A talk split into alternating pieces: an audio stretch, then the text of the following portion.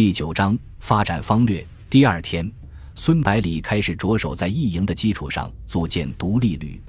新兵的挑选工作进行得非常顺利。那些补充旅的士兵们听说独立旅的任务是防守漳州，不用上前线，纷纷踊跃报名，人数远远超过所需。在孙百里的授意下，征兵处优先挑选有文化的士兵，同时又从漳州及附近几个县招募了几百名当地青年入伍。这样一来，独立旅已经和几乎完全由广东籍官兵组成的其他十九路军部队区别开来，成为一支全新的部队。半个月后，新兵的征集工作全部完成，而其他部队也纷纷开赴福建各地。漳州城里只留下独立旅和军部军需处留下看守仓库的人员。把从军需处领到的武器装备分发下去后，独立旅的整训工作立即全面展开。孙百里按照德国陆军独立旅的标准，对军队进行了整编。具体编制如下：第一师旅直属部队，其中包括一个炮兵营，含三个榴弹炮连，配备十二门七十五毫米山炮；一个战防炮连，配备四门三十七毫米战防炮；一个高射炮连，配备四门二十毫米高射炮；一个通信连，两个有线通信排和一个无线通信排；一个特务连，一个工兵连。一个警卫连和一个卫生队，第二是旅部下辖的三个步兵团，每个团的直属部队包括一个迫击炮连，配备六门八十三毫米迫击炮；一个小炮连，配备六门二十毫米机关炮；一个通信连，一个特务连和下辖的三个步兵营，每营下辖一个机炮连，配备六挺重机枪和两门八十二毫米迫击炮；三个步兵连。每连下辖一个轻机枪排，配备六挺轻机枪、三个步兵排；每排下辖三个步兵班，每班两挺轻机枪、十支步枪。除了炮兵营还缺一些大口径火炮和高射炮外，其他的装备全部到位。全旅总兵力达八千人，已经接近师的编制，在火力方面甚至超过了十九路军的三个主力师。同时任命钟武为一团团长。李从文为二团团长，陈子坚为三团团长，谢长风为炮兵营长。原来参见过上海之战的老兵几乎都得到不同程度的提升，个个乐不可支，士气高涨，对孙百里再也没有了排斥的心理。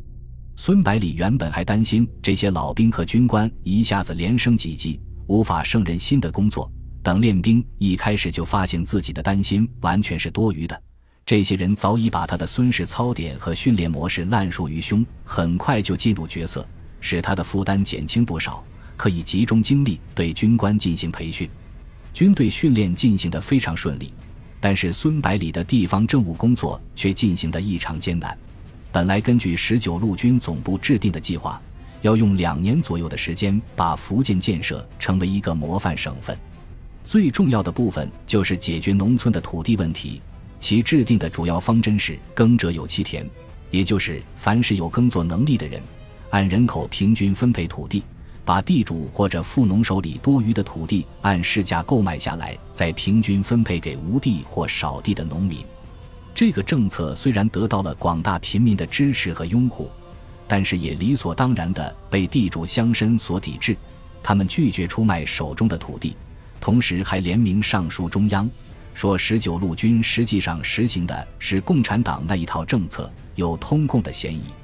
孙百里在实际操作中还发现，这种做法过于理想化。即使所有的地主都同意出让土地，以十九路军现在的财力，连十个县的土地都买不下来，更别说福建全省了。再加上很多政府职员都是些大户人家的子弟，对这项政策本身就有抵触情绪，执行政策更是阳奉阴违。就是勉强推行下去的几个县，效果也不显著。只有红军曾经占领过的一些地方，地主全部被赶跑了，推行的比较顺利。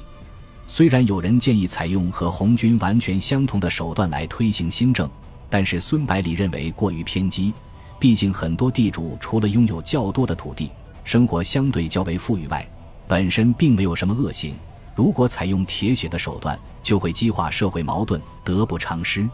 正当孙百里面对困境一筹莫展之时，远在几百里外的蔡廷锴及时伸出援手。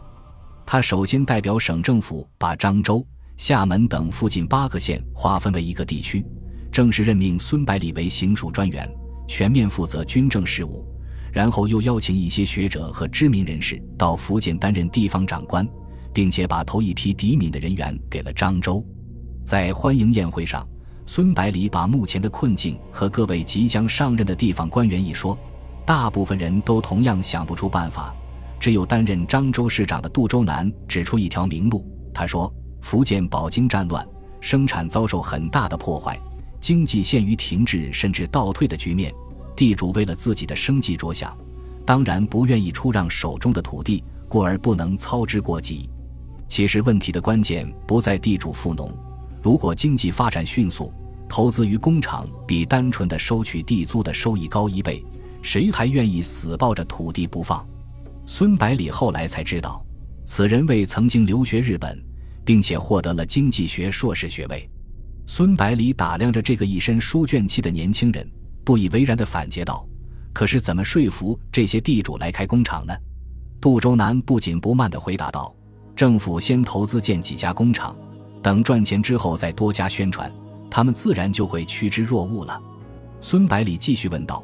我们的财政状况非常糟糕，连维持军队和政府运作都有些吃力，哪里来的钱投资工厂？再说建什么工厂能稳赚不赔？”杜周南不客气地反问道。孙专员知道不知道的财政主要来源是什么？孙百里答道：“当然是税收和田赋了。只是福建山多地少，田赋指望不上，而工业也基本上没有，水当然也无从收起了。”杜周南胸有成竹地说：“孙专员只知其一，不知其二。撇开田赋不谈，单纯就税收而言，已经可以有所作为了。”随后他详细的解释道。政府的税收一般主要来自以下几个方面：关税、盐税、工业品的出厂税。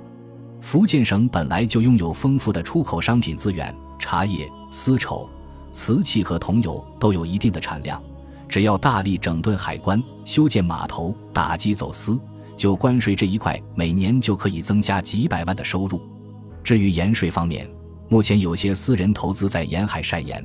规模很小，并且大都以走私的方式销售，基本上收不到税。如果由政府牵头开办几个较大规模的盐场，晒出来的盐巴由军队武装押运，只要送到湖南就可以获利一倍以上。开办盐场基本上不要什么设备，只要挑选合适的地点，有足够的人手就可以了。而这条商路一旦打通，湖南乃至贵州的大量出口物资肯定会源源不断的沿海的几个港口发往海外，这样一来，不但盐税会大大增加，连带着关税也会增加很多。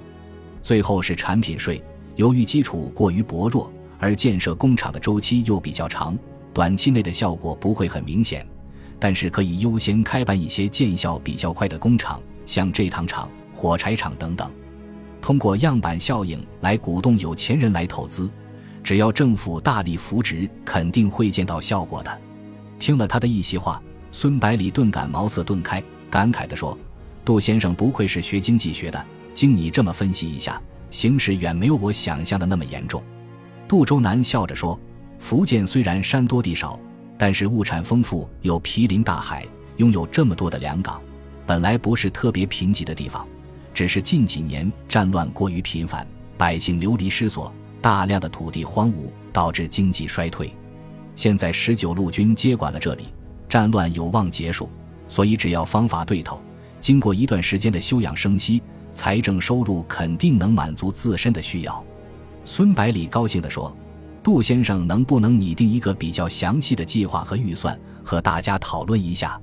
杜周南立刻回答。我来漳州之前就已经写好了，现在就可以讨论。然后从衣袋里掏出一个小册子，递了过来。孙百里接过来后，不放心地问：“你没有到这里了解情况，怎么能因地制宜地制定计划呢？”杜周南解释说：“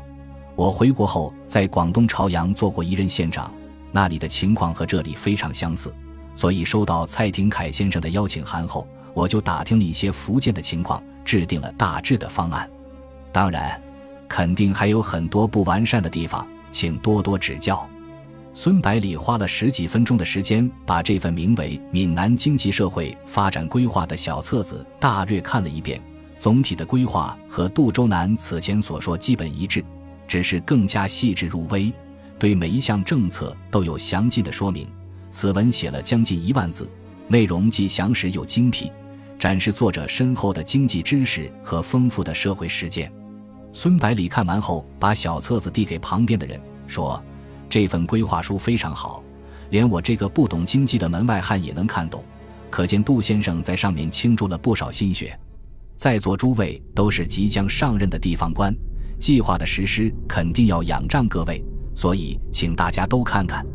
等计划书传阅一遍后，众人开始七嘴八舌地发表看法，大部分都是赞誉有加。只有一个从广西过来的教育界人士提出异议，这个叫卢宏图的黑脸年轻人说：“我也觉得杜先生的规划书非常好，而且适合福建的民情。”